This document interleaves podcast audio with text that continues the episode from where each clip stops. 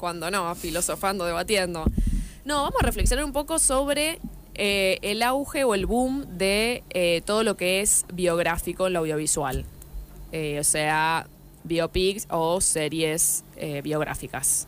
Bien. viste que está como que te aparece todo el tiempo ahora, la vida de tal, la vida de. o todo lo que es eh, true story. True Claro, porque story. no es lo mismo que un documental. A mí me han respondido en redes como que no, que no les gustaba, que, no, que por algo está el documental. Porque el documental a veces trata más que de una persona, un tema, que no quita de que haya películas biográficas. Pero ahora, claro, es cierto, hay como un boom, pero de las series. Del te cuento toda la vida No, puede o ser. lo que tengo ganas, Claro, ¿no? puede ser serie documental. En realidad, la, la diferencia entre documental y serie biográfica de ficción, o puede ser docuficción, es. Sí. Corregime, Nico, si no, que vos está, sos el experto Igual en audiovisual. Eh, no, pero la diferencia es, más allá de si, si se trata de un tema de una persona, porque puede haber un documental sobre, no sé, Elvis Lady Presley, claro, Lady D, eh, es, son testimonios de las personas que eh, tuvieron- Personas reales, no personas personajes. reales hablando a cámara o archivo, pero no está ficcionado eso, o sea, no hay actores interpretando a Claro. Lady Di o a las personas que tuvieron que estuvieron involucradas en esa historia, sino solamente eh, Material real. Claro, material real, testimonio, etcétera, se va como recreando la historia, pero sin estar ficcionado eso. El docuficción puede haber mitad de testimonios hablando a cámara, archivo, y mitad también ficcionando eso, o puede ser todo ficcionado directamente, basado en hechos reales. Claro. La clásica. Esa es lo que, lo que queríamos de la película de Ford, Ford que nunca pasó. Que pensábamos que iba a ser una biopic con Joder, actores, con una- un actor haciendo de Ford Hay una peli de y Ford. ficcionando. eh, Se está armando ahora Se que la están produciendo sus hijos. Ah, Eh, qué apasionante estar en el atrás de el bambalinas. tema es que no va a haber un actor haciendo de él, Es que es sino muy que difícil es, un, es un documental al fin y al Es cabo, entonces son entrevistas, claro. Y no hay nada de ficción, que lo que queríamos era recrear recreaciones de esos momentos, de los mejores momentos de él en ficción, pero Yo no. Lo mínimo que espero es que me regalen fel- chocolate Felford cuando entro. Porque él era súper generoso con todo el mundo. Así que cuando los vaya a la sala de cine, quiero que me regalen chocolate. Ella siempre pidiendo. Y mira, Bueno. el, el, el hijo de Ford lo que quiere hacer ahora es un Marroc gigante Que no se derrite. eh, que no se derrite, dijo. ¿Cómo?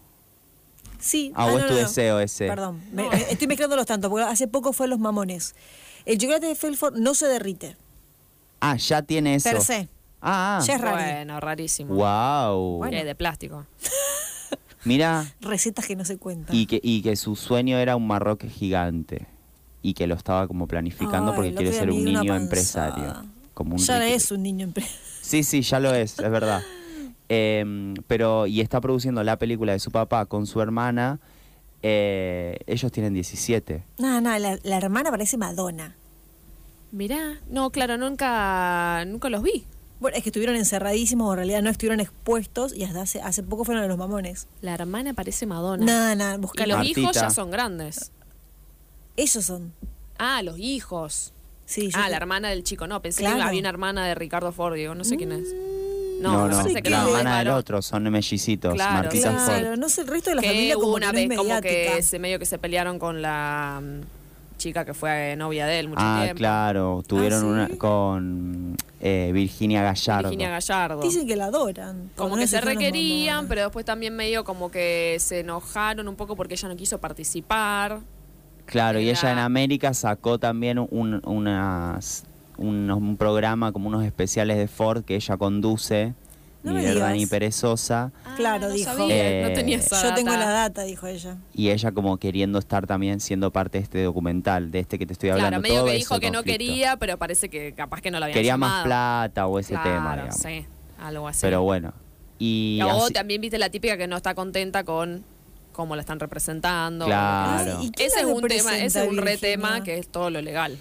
Claro. Porque también en, en, este- en las biop lo que pasa que es como un... un, eh, las que son aprobadas por las personas que aún están vivas o algo, es como que siempre sentís que eh, la historia que, que es aprobada por la persona que van a retratar, algo soft hay o algo más eh, limpio va a haber que la no autorizada. Como que sentís que la autorizada va a tener una cosa más limpia que la que no, digamos, como como la de Luis Miguel, que es autorizada por él, creo, ¿no? Claro, la produce él mismo. Claro. Que igual es media dark al mismo tiempo, como que él se deja Claro. ver en un momento... ro- Sí, hay una cuestión como que de, de, tipo, si esto es lo que él autoriza, lo que habrá Claro, quedado mirá fuera. vos. Sí, sí. Porque. ¿Cuál- Sí. ¿En qué parte de Luis Miguel? ¿En la 2? No, y toda la, la relación con la falopa o. Eh, Me pareció muy light. orgías.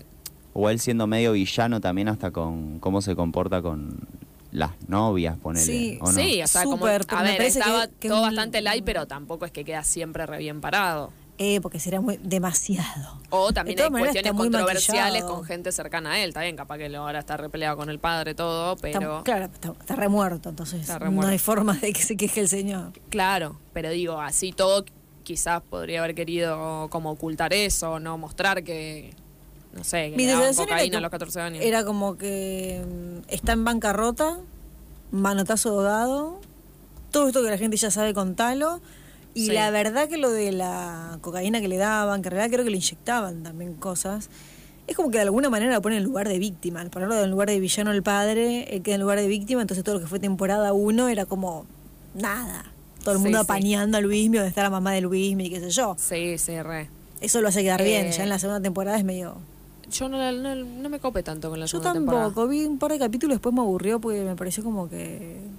Sí, y bueno, dicen, o bueno, no dicen, no, hay de los datos eh, que las los, los hits de Luismi en Spotify se aumentaron un 4000% las reproducciones Sí. después de la serie. Yo estoy sí, es la verdad que se hizo como una lavada de cara o y aparte eh, que muchas de las nuevas generaciones que ni lo conocían capaz, porque la verdad que estaba como re perdido, ahora lo conocen o o sea, hay, hay una cuestión Es que tiene temazos por Mal. fuera de todo, entonces Tiene capaz re temazos, hay una persona de 15 años que jamás escuchó su música y no culpes a la lluvia y chau, se vuelve loca. Sí, sí, totalmente. Hay una cuestión medio como de la nostalgia también en estas, para mí, en, en todo lo que son las series biográficas y eso, porque es como la serie sobre una figura, generalmente, si no está muerta, está viva, pero es como que ya, ya pasó su apogeo o ya es como una figura que él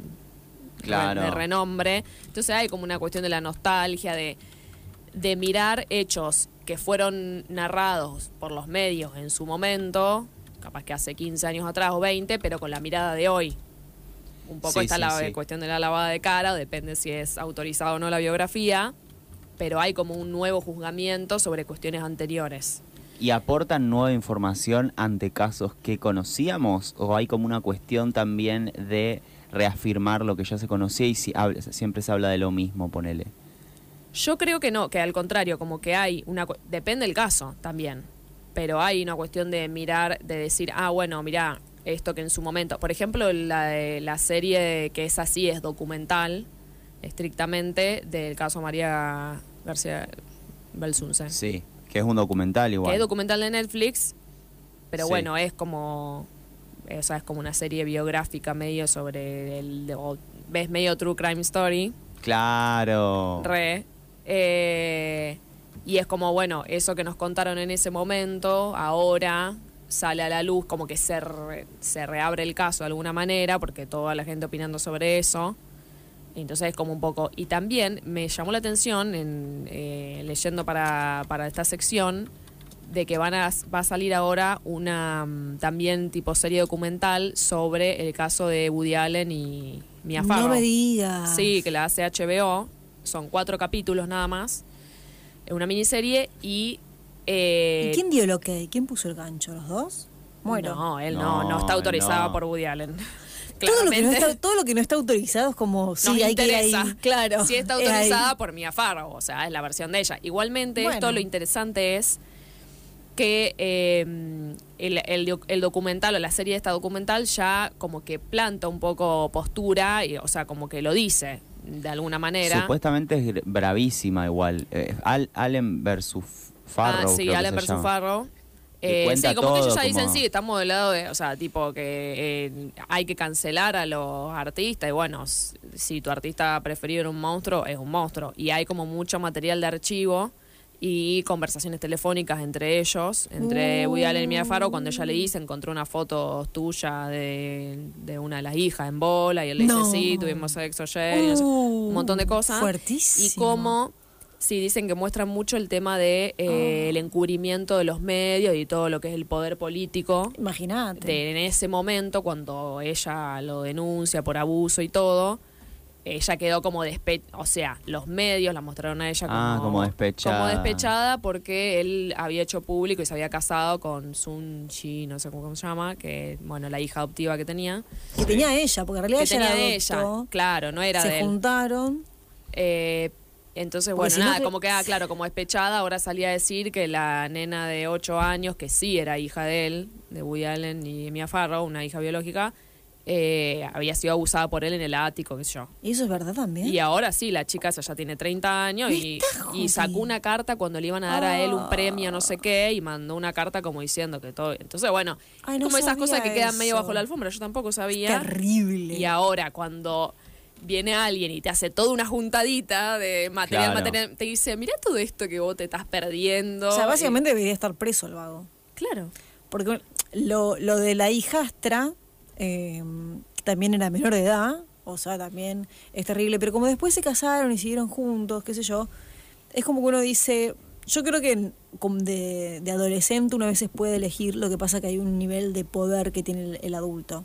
No, no estamos hablando de una piba de 8 años, estamos hablando de unos adolescentes, que son 16. Sí, tenía 20 años. pero Ah, no era menor. Me parece que no. Eh, y después lo siguió eligiendo. Y uno dice, che, qué mal, era el marido de tu, de tu mamá, lo que- la mar en coche. Pero bueno, no es lo mismo que una, una violación No, de una no, hija eso ya de 8 es. años. Sí. Es terrible.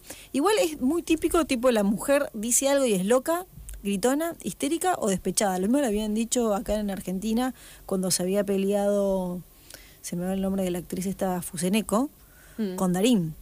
De, sí.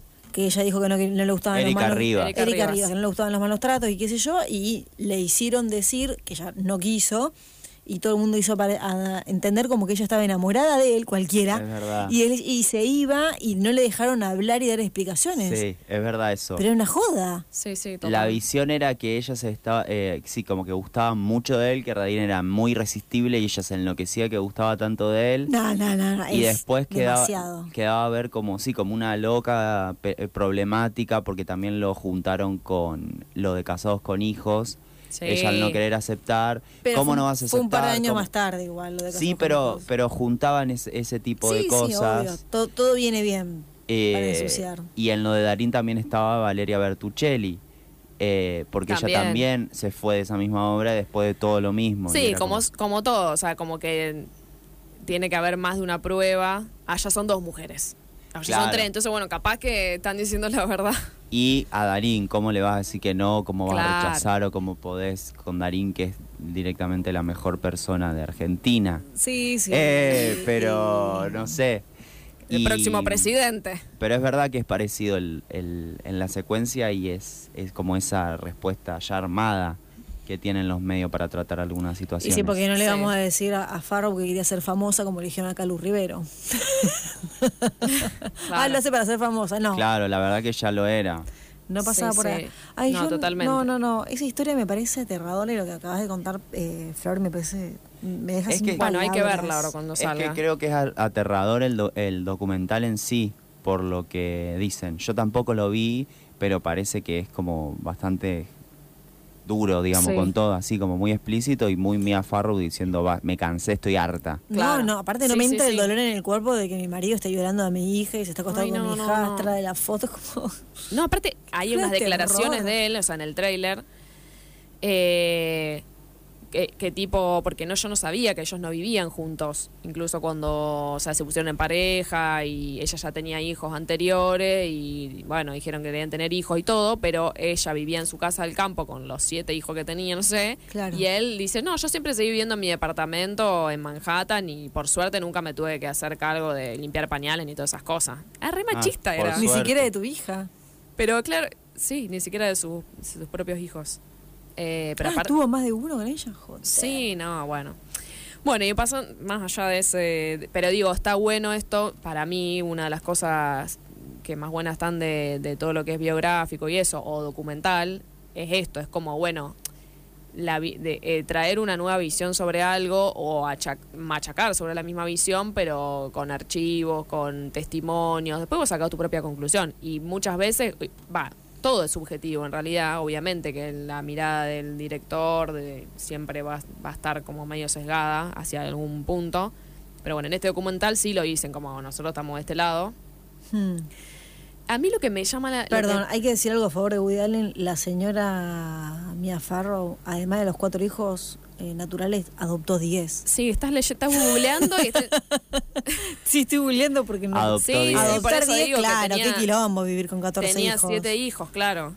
Tenía razón un poquito Woody Allen en no querer. Tenía para No puedo elegir- creer lo que está diciendo, Micaela. Tenía no, eh, no Vika está- comparto. En no querer vivir en el diciendo que- departamento con los 14 hijos. Ah, yo pensé que estaba diciendo tipo que tenía para elegir a quién abusar de los 14 que había.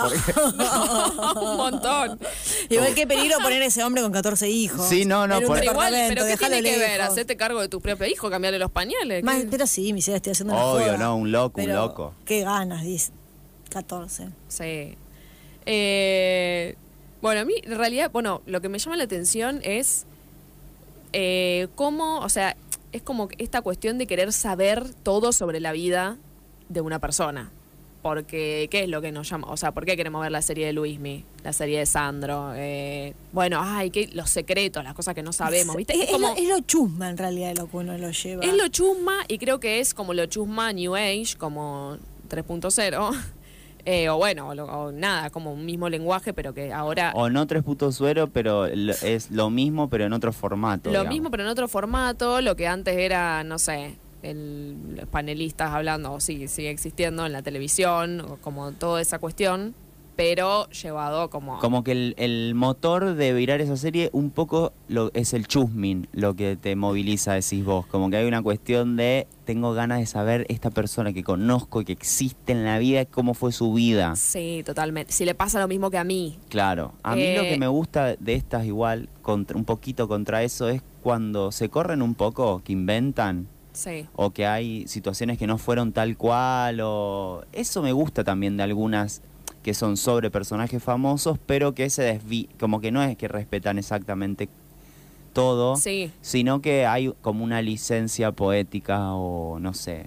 eh, de, Sí, la, de las películas en sí, que vos estás viendo una película al fin y al cabo. O sea, Claro, bueno, justo eso que estás diciendo vos, eh, yo eh, lo, lo tenía muy en cuenta porque como que esta cuestión del basado en hechos reales, eh, viste que, o sea, siempre se usó que bueno, si si hay- el basado Eh. es, voy a, me- voy a decir esto poquito real y lo, lo otro inventaré. Claro, ¿cuál es el porcentaje de lo basado? Claro, o sea, lo del basado en hechos reales eh, es como, bueno, eh, lo vamos a interpretar de otra manera, o sea, esto no es tal cual así, Claro. quizás. Eh, y hay una frase que de un crítico de cine, que es Roger Cosa, que a mí me pareció como que estaba re bueno porque él como que reflexiona sobre esto, sobre el, el- auge, va, o sea, como la perspectiva hoy en día de que, bueno, todo es, el, como que no hay hechos reales en sí, todo está pasado por la subjetividad y, bueno, como uno lo interpreta y qué sé yo, o sea, como que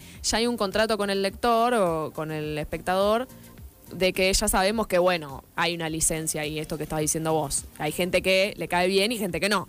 Claro. Porque hay, están los que van a después a chequear, como de, por ejemplo, de Luismi, que Y había sí, mu- ca- porque- mucho público nuevo que capaz que ni lo conocía, iban a buscar en YouTube, en Y Google, a ver si esto de verdad había pasado, ver la entrevista en tal programa, y entonces, ah, no, bueno, pero esto no era tan así, ¿entendés? Como la cuestión Lo que de pasa- constatar que... Claro, lo que pasa es que en una cosa es una película random, basada en hechos reales, decir, uy, qué fuerte que pasó esto, y otra cosa es ponerle la cara de Luis Miguel, hablar como si fuera Luis Miguel y decir, esto está basado en hechos reales. Y uno quiere saber que sí, que no, porque le está atribuyendo a alguien que uno conoce, eso te da más. La de Sí, Gilda pero yo estoy con él, que es como que bueno, si tenés, hay una licencia de algo que No, para que mí también, pero digo, a la- porque a la gente le interesa tanto. Y este del en, Claro. juego- en hechos reales es como que hay un juego, porque vos sabés que le pones algo real de atractivo, que es la cara de Luis, un montón de parte de historia, y otra cosa que le pone pimienta, y vos jugás con ese, que la Sí. gente quiere saber, che, ¿posta que le metía cocaína o no? el ¿Viste? fandom. Claro, Claro. porque aparte de eso, alimentar el fandom total. Y Sí. hay cosas también co- que tienen algunas de estas películas que son como casos que re fueron, eh, de ponerle estos personajes que vivieron cosas ya públicas que las vimos, que las recrean tal cual. Y ahí sí para mí genera eso de la comparación. Sí. Porque me acordaba del de, la película de Gilda, Gilda. que es más de respeto. No sé si de respeto. O sea, no, lo que conocemos no, pero sí cuando ella hizo lugares públicos donde no se fue a cantar a una cárcel, que recrean eso, y a- o, o la película de Freddie Mercury, que mm, también hay como cosas en un estadio o el día como que, que pasó algo igual y ahí Sí. lo recrean igual, Lo recrean igual y claro. Claro. Y eso está re bueno porque si vos ya lo viste antes quizás al material de archivo, al recital ese de, de Freddie Mercury, de Queen, eh, para el Live Aid, no sé cómo era, eh, después lo está viendo ahí es como que te da, te da impresión, está bueno eso como de, de verlo recreado Sí, sí. para mí. Bueno, le quería decir la, la frase de este crítico de cine Roger Cosa que dice, eh, hay un auge de perspectivismo. O sea, una cuestión, es como una- un análisis como medio del lenguaje, si se quiere. Dice, como si todo Occidente se hubiera vuelto nietzscheano, para Mica, Buena. eh, no hay hechos, solo interpretaciones de ellos. Sospecho esa lectura del mundo, pero puedo ver que esa es la filosofía dominante, como esto de basado en hechos reales y la licencia. Eh, por lo tanto, dice, el, el atractivo del basado en hechos reales es como si funcionara de un modo falso, porque realmente no es real, sino un contrapeso de un mundo organizado en una ficción permanente. Claro. Es esto que estamos Es, diciendo. es- es- sí, sí, es eso. Es como un punto de vista, una cuestión también ficcional. Sí. El tema es que para mí sí es verdad que a veces no se percibe así. Para mí hay una cuestión re de la posverdad que la gente ve Netflix y es como, yo vi esto, lo vi y es real porque pasó. Es tipo el de, lo de antes que se decía, no sé, cuando yo era chiquito que me peleaba con, tenía ocho años, me peleaba con alguien y era, mentira, eso no pasó, sí, lo vi en la tele, lo vi en el noticiero, como una, un argumento de que era real porque lo viste en el noticiero, ahora es tipo, lo vi en Netflix, lo vi en una biop de Netflix, sí pasó. Claro, es verdad. Y es lo, lo contrario, es re falso en realidad. Bueno, no sé si falso, pero capaz eh, no, no es como un argumento de eh, esto pasó, lo vi Esto en pasó, Netflix. claro. Es que em, antes como que solo teníamos los medios masivos, digamos, no existían eh, internet así tan masivamente, las redes sociales, entonces era como que la- ellos tenían la verdad. Claro. en ese medio, totalmente. Y para mí algo que yo me empecé a preguntar esto de, bueno, ¿por qué está también como este, esto de ahora tanta cosa biográfica y que nos atrae? Eh, y Sí, me que parece claramente tiene- venden, por algo tiene- hacen tiene- todas así. Sí, obvio, pero aparte, me, eh, em, analizando y, y leyendo sobre esto, encontré gente que reflexionaba sobre este como nueva, esta nueva perspectiva de- de- del lenguaje, si se quiere, audiovisual, y dicen, claro, las redes sociales eh, como que influyen, influ- l- influyen, Mm. influyen mucho en esto, porque porque sí es como que estás en un reality permanente también, como el, o sea, en Instagram, estás como hablando a cámara, eh, antes el periodismo era siempre hablando en tercera persona.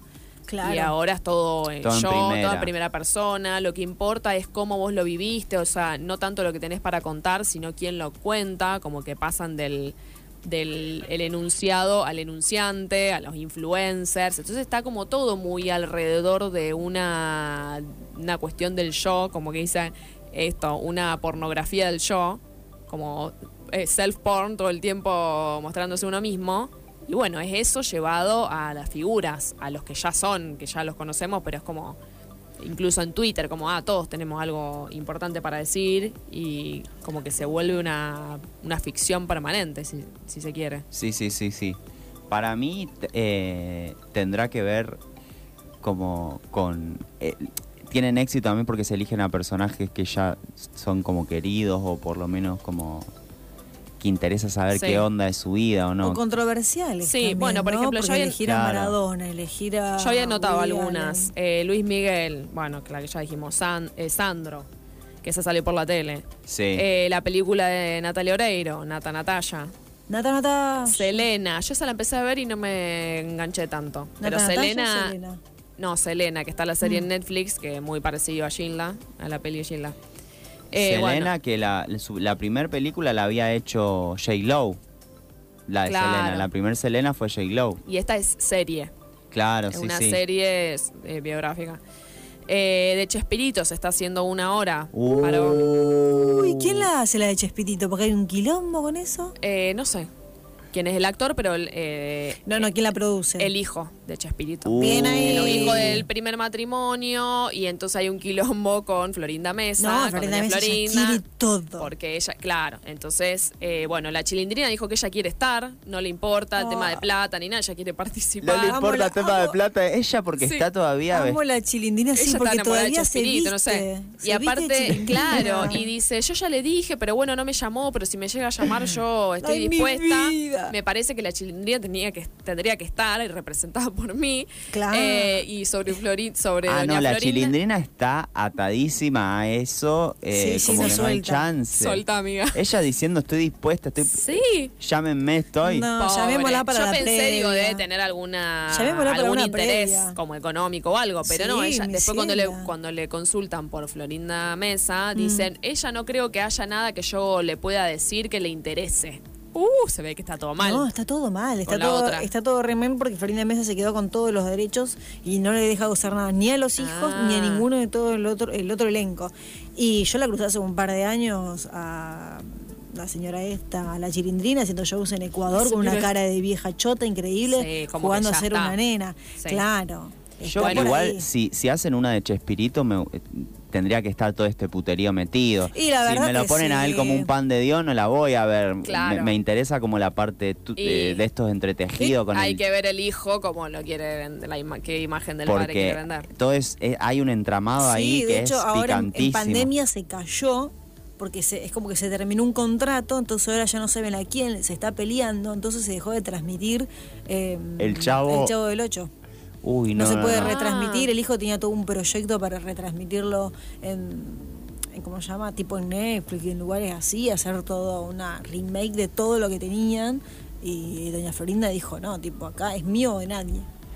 El capítulo perdido del Chavo tendría que estar ahí Ay, el todo. capítulo de Chao, los, los espíritus chocarreros, claro. Bueno, con el tema, por ejemplo, de eso de lo legal, porque yo como que me preguntaba qué onda si no, bueno, por ejemplo, con la de Maradona que va a salir ahora, Sueño Bendito, eh, también como él murió, entonces como que faltaban una cosa de los derechos, y yo como que se Claro. atrasó un poco, Ah. pero esa estaba igualmente con el visto bueno de Maradona y todo. Pero pasa esto, cuando la persona ya murió y lo- entonces los herederos son los que tienen el poder y no sé qué. Eh, y hay medio como una laguna ahí legal, eh, porque es como que están, eh, por un lado está la libertad de expresión, o sea, se, em, se escudan quienes quieren hacer una representación de un personaje algo en la libertad de expresión, y que aparte es ficcionalizado, entonces alguien representando, todo tiene que ver estamos con si nombrás, con nombre y apellido, actores. Como los actores. ¿Estamos hablando de los actores en libertad de expresión o del director? No, del director, del de, la libertad de expresión en general, en lo audiovisual. Como decir, bueno, yo Mm. quiero hacer una película de Madonna y ¿por qué no puedo hacer si puedo hacer la versión que yo quiera? Ahora, el tema es si vos eh, dejas bien en claro que esta es Madonna, y o sea que la historia es sobre Madonna y que esto ocurrió así, asá, es como que ahí ya puedes empezar a tener problemas porque es libertad de expresión versus el derecho a la imagen y al honor. Claro, eso te iba a decir, porque uno después puede decir, che, mira, tu serie de Morondanga basada en hechos reales a mí me hizo bajar todas las ventas. Claro. Bueno. Ahora todo tengo un montón de haters, entonces es daños y prejuicios. Hay que demostrar, claro, vos puedes hacer eso, pero es como muy difícil igualmente que ese producto como que no salga a la luz si no se quiere. Mm. Sí podés demandar y qué sé yo, pero eh, tenés que demostrar que hubo una, mm, un daño real, eh, demostrable a la persona. Mm. Eh, y aparte, si usas otro nombre, ponele que es, es como Madonna, pero no le decís Madonna, o obviamente que no vas a. O sea, es como muy. queda Sí, retrucho. Pero generalmente el de la figura sí está el nombre, porque quizás ya murió, pero de las otras personas que estaban alrededor y eso no. Por ejemplo, en la de. En la serie de Maradona, eh, Yuyito González estaba el otro día en la tele diciendo que hay un personaje que no le ponen Yuyito González, que ella salía en ese momento con Coppola, que dicen que sería Mi ella. vida. Dice, no, a mí ya me dijeron quién es la actriz que hace, pero bueno, yo no voy dicen, y vas a hacer eh, acciones legales, vas a mandar. No, no, yo no voy a hacer nada, solo quiero aclarar, ella lo único que quería era, yo quiero venir solamente a decir acá, para que estén escuchando, que hay ciertas cosas que no son así o que lo van. Yuyito ¿Cómo? González porque se volcó al evangelismo, ella es ultra evangélica. Ah, no sabía. Tenía un programa de cable en Rosario, acá mismo, en eh, Canal Luz. datos. Ah, Canal Luz. bueno, ahora está en un programa en la tele sobre, no sé. Espiritualidad. No, Ah. no, me parece que eso que es tipo todo chimento de que eh, esta me robó el marido, no sé, viste, que va gente como a contar sus problemas y bueno, eso. Así que no sé. Che, Mira. hablando de eso, ¿para cuándo una serie de, de Madonna? Pero producida por Para cu- y Madonna. Por cuando ella. muera, cuando muera. No, producida Claro. por ella. Sí, ella sí, así me gustaría, cosas. es verdad. Eh, bueno, otras que había notado, por ejemplo, eh, la de, bueno, decir, eh, Britney, que es el pero es documental, el que salió ahora, eh, Lady Gaga, The Crown, por ejemplo. The Crown es una serie revista Claro. en Netflix que tiene un montón de temporadas y es sobre la realeza. Que medio avalada por la realeza. ¿o medio avalada también. y, por ejemplo, esto es como esas cuestiones de medio limpiar imagen. Porque Claro. o sea, cuento todo, que- todo ficcionalizado, pero La bufollentada la salvó. ¿qué dice? ¿A quién? Y nosotros preguntamos a The Crown. Preguntamos cuál es, qué serie zafa. Ay, ha gustado. Ah, pusieron Ha gustado, que sí, sí. que la Sí, dicen que está muy bien, muy buena. Bueno, otra, por ejemplo, que, que tiene que ver con esto de, ¿cómo se dice? De re- mirar con los ojos del presente a hechos que ya habían ocurrido y en el pasado, pero como que pasaron de largo y ahora decís, no, ¿cómo esto fue así? La de Monzón. Claro. Por ejemplo, la serie de Monzón no se lo pone a él como, ay, Monzón, el boxeador, que yo, sino si- claramente tiene una perspectiva de género como Sí, de ahora. lo muestran como muestran que era un femicida Muestran básicamente. que era un femicida, Está claro. buena esa. Y mm, la de Rodrigo también eh, la tenés en tu lista, que Jimena Sí. Barón hace de Marix Zavalli, Ah, pero esa tampoco la tengo medio olvidada esa, sí. No es tan me buena. interesa para nada. No es verla. buena, no es buena.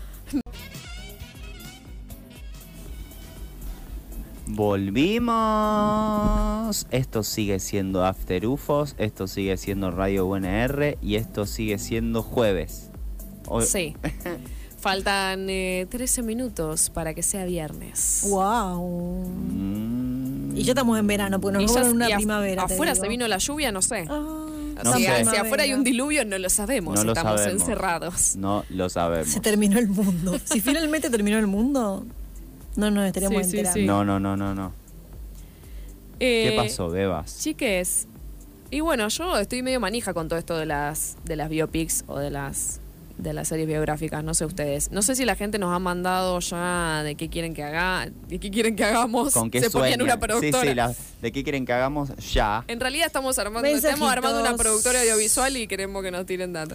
Mensajitos. Hola chicos, creo que debería haber una biopic de Beatriz Salomón. ¿Se imaginan eso? Besotes Ale. No, me muero. Sí, sería muy sería sería empezaría en los 80, momento Olmedo, Gloria, Ay, Gloria, ay, Gloria. no, Dios Sí. mío. Lamentablemente tiene que estar el momento de mierda que le hizo pasar real. Sí. Eh, ella igual murió. Yo iba a decir, ¿ya está viva o no? No, no, ¿Murió? no, ha muerto. Ah, estaba muy Sí, enferma pero- hace un par de años. No sabía que falleció. Ha muerto, ha muerto. Pero yo le mo- la mostraría como de gloria, muchas pelucas con ese pelo así, el, Sí. el frisado ese. Eh, y pero gloria, brillo, o sea, sería un buen homenaje para mí. Hay que Claro, tratarla porque bien. hay un tema eso, cuando está como ahí arriba y después la decadencia. Claro. Viste que generalmente no muestran eso tampoco. No. Porque es una cagada hacer una. Por eso, habría que darle la vuelta y como una cosa más metafórica. metafórica y para ella, tipo, porque un poco le arruinaron la vida, que ella lo decía igual. Sí. Tipo que Real y toda esa matufia le arruinaron la vida. ¿Y sí? Sí. ¿Qué te parece? Eh, yo haría Pero también. buen aporte. eh, también, por ejemplo, ver la. eh, me acordaba de la Carioli, Jelinek, con todo el tema del marido, de, de que si ella estaba en la causa esa o no. Ah, con el coso. Sí. Sí. De Jelinek yo la, sí. la amo. Yo O sea, también. sí, haría, haría de todo de ella. Sí, sí, sí. Eh, bueno, es como que para mí tiene mucho como de esto, de, de reality, de... Esto empieza todo con las Kardashian, como siempre. Todo lo que son las... Porque es eso es eh, la- el reality de las Kardashian en E! Entertainment. Pero reality ya es otro género. Ya es otro género, pero es como eso de querer ver la vida del otro, tipo, ¿qué está haciendo? Sí. Esto es como una, para mí, la- las series biográficas actuales son como una versión como más lavadita, más consumible, digamos, eh, más estéticamente mejor hechas eh, del reality. Sí, sí, sí. o algo así, o no sé, por lo menos así, es como eh, esto de querer saber eh, de la vida de la figura. Y ahora, bueno, antes nom- nombramos que está por salir, o ya se estrenó, ya se estrenó el fin de semana pasado, Maradona. la serie Maradona Sueño Bendito. Sí, ya van varios capítulos, me parece. Amazon. No vi ninguno, así que no sé nada. Pero tampoco es que estoy yendo a correr, que me la quiero ver ya. Sí, es como que la figura de Maradona es bastante polémica. Pero sé que estaba, que, la que le estaba como yendo bastante bien. Y sí. Y mm, como que es también una carta de amor a Maradona un poco, ¿no? Como que tiene eso, me parece, esta No me película. digas. Sí, sí, sí. Sí, es medio como un homenaje, claro. Me parece que sí. Eh, yo no sé tampoco mucho de la vida de Maradona, pero digo, si algo fue como un reality también en la vida de Maradona, Claro, sí, con sí, las sí. hijas Muy y todo, bizarra también, claro. muy bizarra. Y sí me interesaría verla porque hay actrices rosarinas que, que están que actúan en la serie. Eh, una es mi amiga Natalia Almolín y la otra es eh, Mayra Sánchez y las dos hacen de dos hermanas del Diego. Ah, Eh, mira vos. Sí, eh, fueron al casting, qué sé yo, y bueno. Dos quedaron- hermanas de Maradona Sí. actúan en la película. Dos actrices rosarinas nacen de Ah. dos hermanas. Teléfono de compuesto al toque. No, dos actrices rosarinas hacen justamente de, de las dos hermanas de Mm, Maradona. Genial. Eh, y tenemos un audio de una de ellas, de Natalia Almolín, que ¿De la hermana de Maradona? Ella, o sea, yo le pregunté cómo es esto de interpretar o encarnar a alguien Vivo. es, claro, vivo, porque aparte está viva la hermana de. Maradona, que, o sea, que es una persona que existe real. Mm. O sea, si es fuerte eso, ¿no? ¿Entendés? Si tipo tenés como una influencia, capaz que como Yuyito González, tipo, sí, sé quién es la actriz, pero no quiero saber nada con ella, no sé qué onda. Así que si les parece, vamos a escuchar lo que nos dice. Dale. Hola, ¿cómo andan? Bueno, mi nombre es Natalia Dalmolín, soy actriz, interpreto a La Mari Maradona en la nueva serie de Amazon Prime que se llama Maradona Sueño Bendito.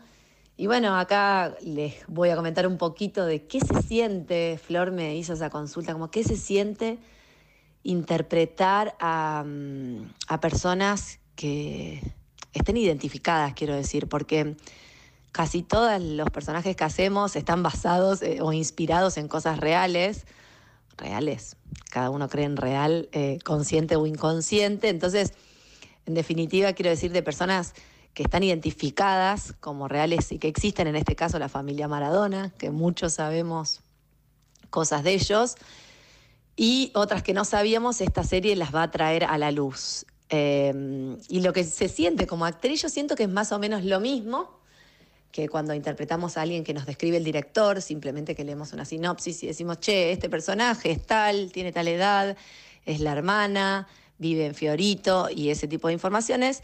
Y yo siento que interpreté a una hermana con la mm, sensación de ser hermana, que es algo muy puro, que es real, que sucede, cada cual tiene esa identificación con algún hermano y el que no lo tenga tendrá un amigo hermano también. Entonces yo intenté acompañar desde ese lugar, con, con alegría, siendo la hermana del que se iba convirtiendo en el número uno de la historia y que a ellos le traía morfi, les traía alegría, les traía novedad, creatividad. Entonces, bueno, creo que desde ese lugar, como actriz, intenté interpretar a este ser humano que es real, que está vivo, eh, que es la hermana de Maradona. Eso por un lado. Bien. Bueno, gracias por el mensajito. Sí, gracias, Nati, una genia. Eh, Ahora entendí, ella hace como de la etapa previa, digamos, del de pegarla, como ese, ese ese momento de pega, el momento de pegarla. claro. ¿O no? Sí, sí, ella me decía después que eh, aparece más en los últimos capítulos, que es en el Mundial del 86. Ah, llega hasta ahí nomás. Claro, como que la ella... serie. Sí, aparte que grabaron en distintos países, en México, en España. Ella En sí viajó a. España. No, ella viajó a Italia, claro, en Nápoles, y que ahí vieron como lo que era, o sea, cómo lo aman allá y todo eso. Mm.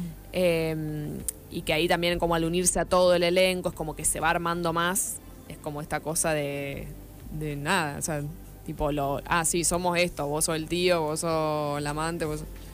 Eh, el amante. Sí, Siempre pero un como amante que bajo la ahí manga. es como que tomas más dimensión porque si no, cuando grabás solo, como escenas, en, Claro. es, es como más difícil meterse en, En el personaje. en el personaje o en, como en la vida de Maradona. Pero sí que, bueno, después graban otra parte en México, que ella ahí no, como no estuvo, qué sé yo. Pero sí, me parece como re interesante. Y eso. trabajo para gente de acá. Ah, Y trabajó. Que no es poco, señor. Trabajo ah, para trabajo actores, para claro, Rosarines. sí. Y aparte que sí, acá hay, Y acá hay actoras, sí, argentinos. Eh, el director, de hecho, es de Córdoba. Claudio Aimeta, el director de la serie, pero después hay como un director de la parte de, de España, no sé. claro, claro. Es como mega, mega sup- es una superproducción megaproducción, argentina, pero sí. como para afuera. Para que se vea afuera y se reconozca afuera, digamos. Sí. Bueno, después tuvo la de Tevez, que yo ni la vi ni idea. Oh, de una. ¿Viste? Sí. Pasó sin pena ni gloria, me parece. La de Sí, re. Tevez. Ahora que me decís, claro. ¿Y sí. hay de Messi ya hay o no? ¿Hay una película? ¿Hay una peli de Messi? De Messi está, Sí. y está la, la película que hizo Alex de la Iglesia, que la vino a grabar acá a Rosario. Nah, Alex de la iglesia vino acá a Rosario a grabar. Claro. Messi, nah, me la que yo me acuerdo muy muy patente de esa película porque yo eh, hice el, el- me habían llamado como en ex- de extra para trabajar bueno. y yo me creí que era para la película de Messi y estaba re feliz que iba a trabajar en esa película, no sé qué, Vos que iba, siempre teléfono descompuesto. que iba a mijo. cono- que iba a conocer a Alex de la iglesia Ay, ¿Y qué claro. que bueno no sé qué re feliz re feliz voy al voy era de extra me dijeron era de época bueno voy a la, a la película hola dónde es dónde está dónde está Alex de la iglesia dónde está Messi no no cómo no es de Alex de la iglesia esto viniste a una se llama mafia es de Na- Nat Ah, que yo estuve ahí trabajando como Claro. maquilladora. Es de Nat Geo, nada que ver. La de Messi se está haciendo en otro lado, no sé qué. Ah, bueno, bueno. Igual re bien me pagaron, todo fue buenísimo. Era de. Nat Geo igual. Claro. Me vio en la tele, todo. No, National Geographic, Sí. Historic, uno de esos. History Channel. History Channel, Nat Geo. Era así una coproducción. Eh, y terminé siendo extra en una de esas. Bueno, eh, tan de te fue. No, no, no, estuvo bueno, pero me creía que iba a ser de Messi. Claro, que estoy viendo de 2015 la peli. Pasaron seis años. Yo no estaba en, en Argentina ni en Rosario. De- Por eso ni me enteré. Sí, Bueno, grabó. te perdiste. Fueron al, a todos la- a los, al barrio de Sí. él, a todo. Eh, Y el otro que ya había grabado sobre una, creo que una película de Maradona, es Emir Kusturica, que me acuerdo que había estado acá también. sí, que lloraba y todo. Me acuerdo una vez yo estaba por la peatonal Córdoba, ahí en Córdoba y Corrientes, y, lo, y dije, ese es Kusturica, lo vi, le pasé por al lado, pero no me animé a decirle nada. Solo lo miré. Lo miraste fijamente. Solo lo miré así. Y lo reconociste encima. Capaz no le pasa tanto que lo reconocen encima. Sí, capaz que no. Pero yo en ese momento era medio fana. Siento, vos. siento que es de esas personas que las conocen más por el nombre que por la cara, ponele. Claro. O por la obra que por la pasa. cara. Sí, de una.